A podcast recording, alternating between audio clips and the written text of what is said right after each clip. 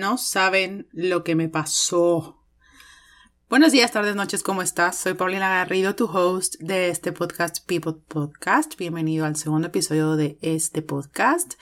Shot cada vez que diga podcast, podcast, podcast. no frieguen, la semana pasada había ya grabado el segundo episodio y se me borró. De la manera más estúpida, no lo pude recuperar y no me forcé a grabar otro cuando estaba que me llevaba la chingada, que by the way, en ese episodio les dije que creo que ya iba a dejar de decir tantas groserías porque al parecer mucha gente las censura y no sé si tenga algo que ver con que me censuren a mí si digo mucha mala palabra, no lo sé, pero voy a bajarle un poquito, voy a seguir expresándome de esa manera, sí, porque está en mi esencia, está en mi naturaleza, pero, pero claro que puedo llevar una conversación sin groserías porque lo he hecho. En mis sesiones de coaching casi no les digo, hey, qué pedo, la estás cagando. No, así no las manejo. A veces sí se me sale una que otra, pero, pero puedo, puedo con esto.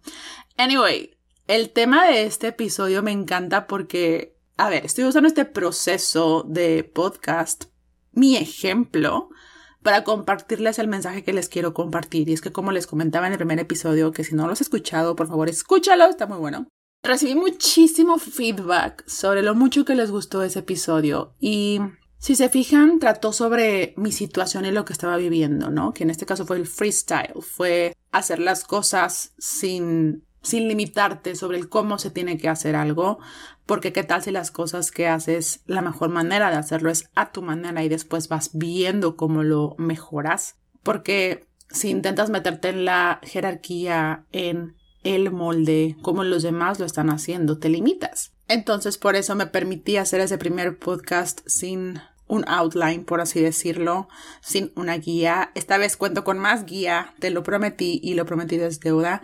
Sin embargo, todavía no tengo musiquita de intro y de outro y etc. Pero yo te la puedo hacer, si quieres después te canto cuando termine este episodio. Entonces, como voy usando mi ejemplo para estos episodios, yo dije, wow, tengo el tema perfecto para el segundo episodio. Y te voy a explicar por qué llegué ahí. Porque el primer episodio tuvo una excelente respuesta. Mucha gente me escribió, gente que conozco, gente que tenía tiempo de no hablar con ellos, gente que me sigue en Instagram, las integrantes de mi programa de coaching, diciéndome lo, mucho que les gustó, sobre todo cómo me expresé, cómo les hice sentir que estaban tomando su café conmigo y eso me encanta porque mi intención es que sientas que nos estamos echando un cafecito, un tecito, una chelita, lo que tú quieras, porque así como me escuchas, hablo con mi familia, mis amigas, obviamente con más groserías, pero platicamos con mi novio también. Entonces me encanta porque él siempre dice, mi amor, deberíamos sacar un micrófono cada vez que hablamos, porque literal tenemos unas conversaciones bien chingonas. Un día lo voy a invitar al podcast. Jordan, ¿está escuchando esto? Aquí vas a estar, mi amor, muy próximamente. Entonces, ¿qué sucede? Que como recibo toda esta respuesta, viene algo a lo que todos nos hemos enfrentado, que es un pensamiento que más o menos dice así, fuck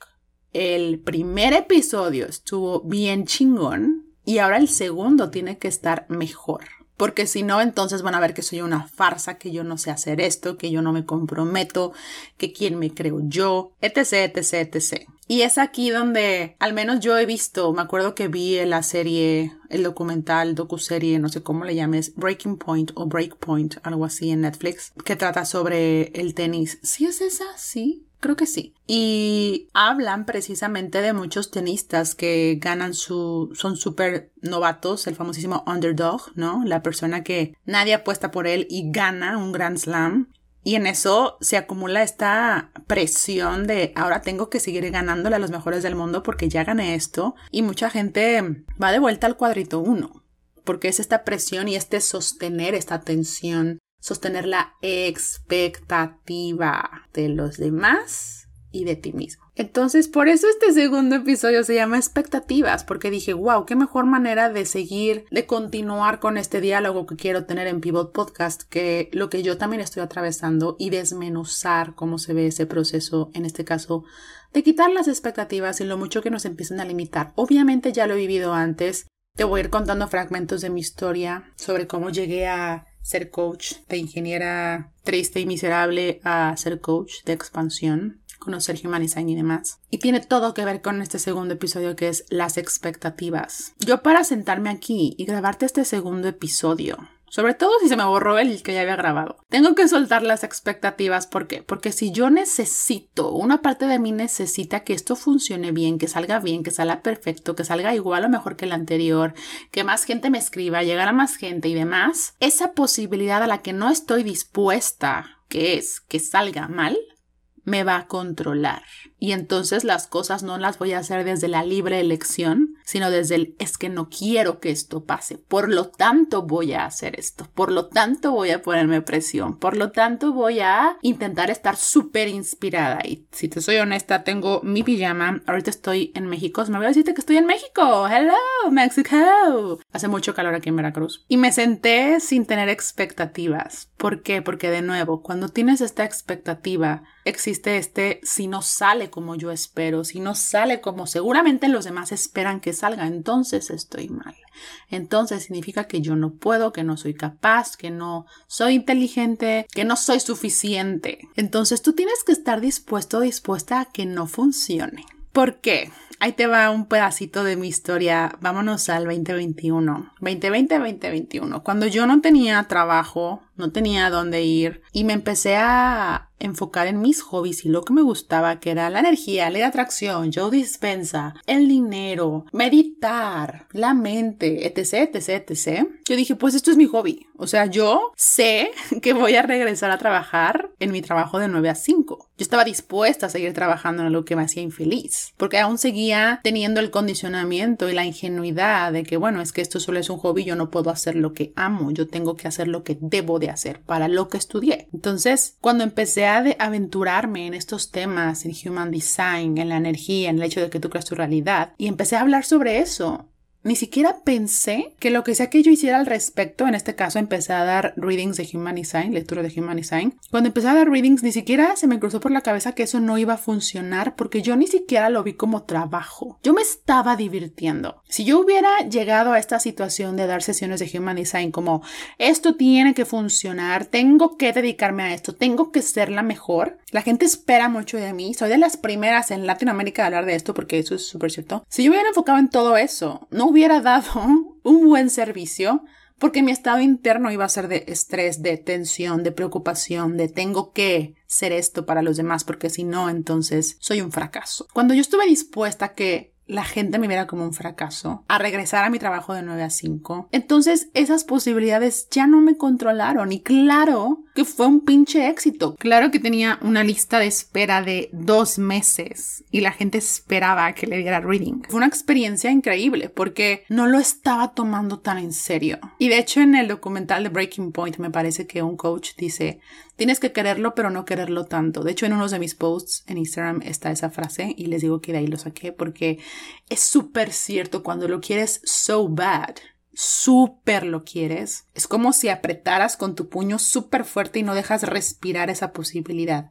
Ojo, el hecho de que estés dispuesta, dispuesto a fracasar, a que no salga como tú esperas, etc., no quiere decir que tenga que suceder. No quiere decir que tengas que elegirlo. Entonces yo, al estar dispuesta a regresar a mi trabajo de 9 a 5, estuve dispuesta pero no regresé. Nunca regresé, porque simplemente era una posibilidad. Esto lo escuché mm, de Dani Correa, una de mis maestras en Access Consciousness que amo y es brillante y es increíble cómo explica todo esto. Tener esa posibilidad ahí es como el seguro de tu auto. Tú pagas el seguro de tu auto, pero no quiere decir que tengas que chocar tu auto para usar tu seguro. Simplemente sabes que si chocas, ahí está el seguro. Entonces es como algo que tienes ahí de just in case. Pero cuando no tienes esa posibilidad ahí, cuando no tienes el seguro de tu auto, andas con más miedo. ¿Te fijas? El seguro del auto representa la posibilidad de regresar a tu trabajo de 9 a 5. Si no tienes el seguro, es decir, si resistes la posibilidad de regresar a trabajo de 9 a 5, si resistes fracasar, si resistes que las cosas no salgan como tú esperas, te va a estar controlando todo el tiempo y te mueves con más miedo, con más incertidumbre, con más tensión. El miedo, el miedo es como si te comieras una dona antes de empezar un maratón. Te da la energía para hacer por 15, 20 minutos, pero después estás sufriendo. El miedo te controla. Pero cuando tú estás dispuesta, dispuesto a que las cosas no salgan como tú esperas o como los demás esperan que suceda, eres libre porque te puedes mover súper libremente sin que ese miedo y esa expectativa te controle. Entonces, en mi caso de Human Design, todo se iba dando súper cool, no tenía miedo a fracasar, no tenía miedo al que dirán, mis amigos de la uni, mis, mis ex compañeros del trabajo, mi familia. I'm having fun porque estoy dispuesta a regresar a trabajar en lo mismo. Y pues nunca regresé, nunca regresé porque literalmente estaba disfrutando tanto lo que estaba haciendo y estaba tan despreocupada por lo que sea que se esperara de mí que resultó mejor de lo que yo esperé. Ahora que yo soy coach, para empezar un programa de coaching y para ser coach, tuve que estar dispuesta a ser la peor coach del mundo. ¿Quiere decir que voy a elegir ser la peor coach del mundo? No. Pero esa posibilidad está ahí para que no me controle. Porque el día en el que, entre comillas, falle, me voy a lamentar. Un chingo. No sé si esto lo comenté en el episodio pasado, pero antes, creo que no. Pero antes de empezar con Human Design, ya me acordé, sí te lo comenté, pero fue el pinche episodio que se borró. Ahí te va esta historia bien chingona. Yo todavía no conocía Human Design, yo estaba adentrada en mis libritos, podcasts, cosas que estaba escuchando y demás y descubrí Kundalini. Y resulta que en el 2021, en enero, dicen que iba a haber un, un retiro de Kundalini en Nueva York. A mediados del 2021 yo dije, yo quiero ir, pero no tengo trabajo, no tengo ingreso, tengo mis ahorros, pero no quiero usar mis ahorros para esto, quiero generar ingresos. Entonces, una amiga del Kundalini, Mafer, que está escuchando esto, te amo. Ella está en Reynosa. Sí, está en Reynosa y ella hace postres allá postres súper ricos y ella sabe que yo estaba en el sur del país y me dijo, Pau, te regalo mis recetas.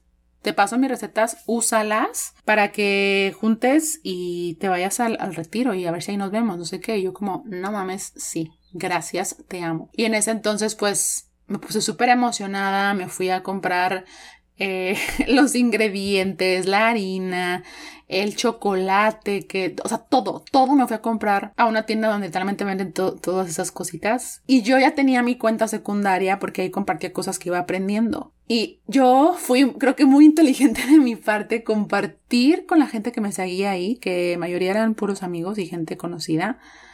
Les empecé a compartir el proceso de comenzar un negocio de postres. Literal me acuerdo que les dije, mi intención con compartirles este proceso es que, uno, si esto tiene éxito y se vuelve una tienda de postres chingona, ustedes digan, yo la vi empezar. Yo vi cómo empezó, yo vi cómo empezó a crear y demás.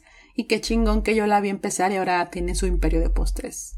Y segundo, que se den cuenta que si esto no funciona y fracasa, yo voy a seguir viva, no me voy a morir. Para que vean que si el hecho de que no, si el hecho de que las cosas no salen como tú esperas, sigues respirando. Y mantenerte vivo es lo único importante y todo lo demás es un plus. Entonces me acuerdo que les estaba enseñando cuando fui a comprar las, las, los ingredientes, cuando hice el logo de, mis, de mi tienda de postres y me acuerdo que hice las etiquetas, las imprimí, recorté cada una de ellas y atrás de cada etiqueta le ponía una frase motivacional una frase que te inspirara a más posibilidades.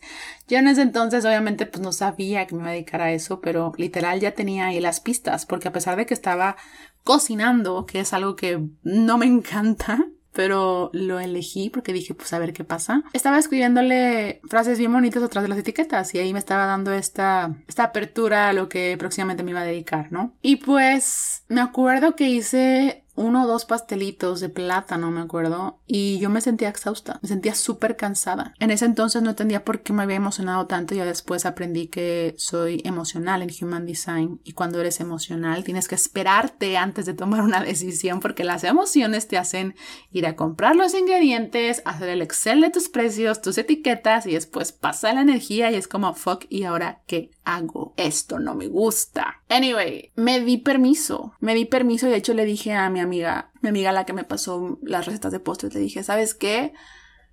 Hay un tema que me está llamando que es de Human Design. No sé qué es esto, le dije, pero me voy a dar dos semanas para ver qué hay aquí. Y después de las dos semanas regreso a seguir haciendo postres y luego me pasas tus demás recetas. Ella me dijo, claro que sí, Pau, dale, no te preocupes. Y pues esas dos semanas se convirtieron en, hasta la fecha, el día de hoy, dos años, poco más de dos años ya. ¿Qué sucedió? Que cuando me di cuenta que no me encantaba hacer postres y que estaba drenada y que en realidad era como si estuviera en mi trabajo de 9 a 5, solo que ahora estoy cocinando, esa frustración no me la tomé tan en serio. Es decir, no dije, otra vez fallé. Todo el mundo va a ver que no estoy hecha para hacer ni siquiera un negocio de postres. Fracasé. A ver, en parte fue plan con maña lo que hice esto de compartir con mis amigos del proceso de empezar, porque así ya no me iba a estar lamentando con el hecho de que todo el mundo me vio fallar, cuando en realidad solo fueron algunos cuantos amigos y en sí, obviamente nadie me iba a juzgar. Esos juicios que tú piensas que los demás tienen de ti son tus propios juicios porque tú los estás pensando. Eso es lo más fuerte. Entonces, cuando me di las dos semanas con mis ahorritos, compré el video sobre qué ser generador, mi autoridad emocional y mi perfil 6.2. Y me enamoré. Yo dije, no mames, esto todo el mundo tiene que saberlo.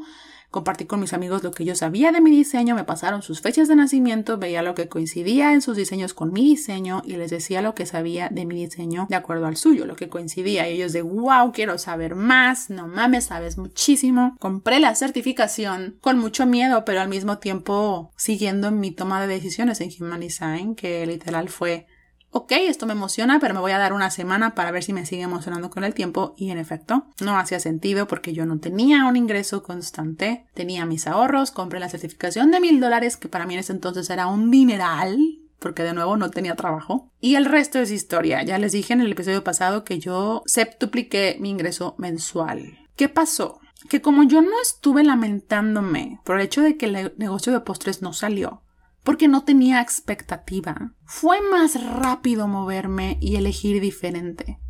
Fue más rápido seguir mi intuición, fue más rápido tener claridad mental, fue más rápido acceder a la estrategia, a las posibilidades, me fue más rápido verlas, fue muchísimo más claro para mí. Porque la energía que gastamos en lamentarnos, el por qué no salió, como esperábamos? ¿O por qué esta persona me está juzgando? O ay, qué pobre de mí, lo que sea. Esa energía que gastas ahí, la podrías usar perfectamente para seguir creando tu vida. La gente que te juzga o te señala, te señala por 10 segundos y vuelven a estar súper metidos en sí mismos. Entonces, como yo me permití, entre comillas, fracasar en el tema de los postres, a ver, desde el punto de vista exterior, yo fracasé en el negocio de postres. Pero sinceramente prefiero mil veces mi historia de wow, que todo el mundo me vio, entre comillas, fracasar, pero después en chinga llegó Human Design, en chinga crecí y pues al final pude hacer lo que siempre había querido hacer, que es irme a vivir a Europa, tener un novio que siempre me hace sentir la mujer más sobre todo del mundo cada vez más y más. Poder viajar a ver a mi familia, ahorita estoy en México con ellos un mes, trabajar desde donde yo quiera y hacer lo que amo. No mames, si yo me hubiera quedado en el tiene que funcionar esto. Cuando la puerta estás viendo que no se abre, no quiere decir que el universo te odia. Cada puerta cerrada te está redireccionando a lo que va a hacer vibrar tu alma y tu corazón. Pero si te enfocas más en el por qué las cosas no salen como tú quieres, porque fracasé, porque hice ridículo. Estás desperdiciando energía que podrías usar para contribuir al colectivo haciendo lo que realmente te hace vibrar. Entonces cuando el negocio de postres no funcionó, sinceramente yo dije, fuck it. Estoy aquí en un momento que no sé qué es, no sé qué está pasando, pero me es fácil moverme, lo voy a hacer. No tengo nada que perder, porque puedo volver a mi trabajo de 9 a 5. Entonces tenía esta yo lo veo como esta pista enorme donde te puedes mover a donde tú quieras, como una piscina, como estar en el pinche Atlántico y tienes toda esa área a la que tú puedes moverte y no estás en una bañera, estás en el Océano Atlántico. Estaba siendo yo, estoy siendo yo. En ese momento me permití, como no tenía reglas que seguir, no seguía a gente que se dedicara a esto y tal, pues me permití experimentar. Y entonces lo hice a mi manera, me permití divertirme, me permití innovar, crear cosas que no habían sido creadas antes, hacerlo de maneras que yo no sabía que se podía hacer, porque no estaba perdiendo de vista mi camino y lo que me encendía el alma. Por lo tanto, no me entretenía en ver qué estaba haciendo el de al lado. Simplemente me permití divertirme, algo que por mucho tiempo se me dijo que no podía existir. Esa típica frase de el negocio y placer no se mezclan o algo así. Bullshit. Obvio hay cosas que se tienen que hacer, que era lo que les mencionaba en el episodio pasado, freestylear con responsabilidad, pero al final son cosas que te hacen crecer, al final son cosas que cuando las haces se siente bien haber hecho, como el esfuerzo que pones cuando vas a recibir a tus amigas, a tus amigos en tu casa. El esfuerzo que pones en cocinar, arreglar la casa, mantener todo bonito, ver qué películas van a ver, los snacks. Ese esfuerzo es rico porque cuando lo haces el outcome te hace sentir bien. Y no bien en cuanto a me van a aprobar, me van a aceptar, no a mí egoístamente me hace sentir satisfecha, feliz, plena, llena de diversión. Y lo que muy poca gente se da cuenta es que cuando tú te sientes así, eres un regalo para los demás también. No quieres ser generosa todo el tiempo para después resentir, resentir el ay, ¿por qué no ves todo lo que estoy haciendo por ti? ¿Quién te lo pidió? Da porque te nace. Haz porque quieres y no porque sientes que debes de hacer. Y algo que también aprendí con el tema de las expectativas es que un tipo de expectativa también son las etiquetas que te pones. Si yo hubiera dicho, es que yo soy la de Human Design, yo soy la que lee Human Design, yo soy la que vende postres, muy difícilmente me podría mover de ahí. Cuando te etiquetas te limitas y entonces no exploras más posibilidades que te van a llevar hacia tu por qué que eso lo vamos a ver en un episodio más adelante, pero el etiquetarte hace que te pongas estos parámetros, estos límites, estas paredes enormes que no te permitan moverte en ese océano Atlántico. El mundo es tu patio de juegos, güey. Disfrútalo, agárralo. Yo soy la persona que es arquitecta, yo soy la que vende, el que vende llantas, yo soy el vendedor, yo soy la cocinera, el cocinero. No tienes por qué dejar de hacer esas cosas que te gustan. Yo cualquier momento puedo volver a vender postres. Sinceramente ahorita no es una posibilidad que haya quemado pero sé que por ahora no me funciona. No necesito demostrar a los demás que ya estoy metida en este en esta área, en este tema y que siempre me voy a dedicar a esto porque si no entonces voy a fracasar. Recuerda que no es fracaso cuando no tienes expectativas, porque cuando sueltas la expectativa te puedes mover mucho más rápido, puedes elegir mucho más rápido y ya no te estás comiendo la dona antes del maratón, estás accediendo a tu intuición, a tu estrategia, a tu inteligencia estás actuando desde el placer y no desde la presión. Y creo que muy poco se nos enseña que es posible vivir de esa manera. Por eso mi meta con este episodio y en este podcast en general es que puedes vivir una vida chingona. Ya te expliqué mi visión en, el episodio pasado. Me encanta conectar con esa energía y, y cuando yo conecto con esa energía, entonces soy este canal que te transmite a ti que también es posible. No sé si este episodio está mejor que el que se me borró, pero de nuevo no funcioné desde el ojalá que este sea mejor que el anterior. Ojalá que este sea mejor que el episodio que se me borró. Simplemente me permito acceder a la posibilidad de tener el peor episodio de podcast que se haya grabado en la historia. Y al tener ese seguro de auto ahí, hace que no me controle el miedo, no me controle la necesidad de hacer las cosas de una manera en específica. Porque cuando no te controla, entonces eres libre de regar tu esencia, tu autenticidad, tu magnetismo, tu energía tan rica y tan expansiva a la gente que te rodea y al mundo a tu alrededor. Espero te haya gustado este episodio. Me encantó grabarlo. Me encanta la energía que esto trae. Estamos aprendiendo juntos de la mano y me encanta que me acompañes en este viaje. Te espero en el siguiente episodio. Gracias por escuchar. Compártelo, califícalo. Sé honesta con tu calificación, honesto con tu calificación. y nos vemos pronto. Nos escuchamos pronto. Bye.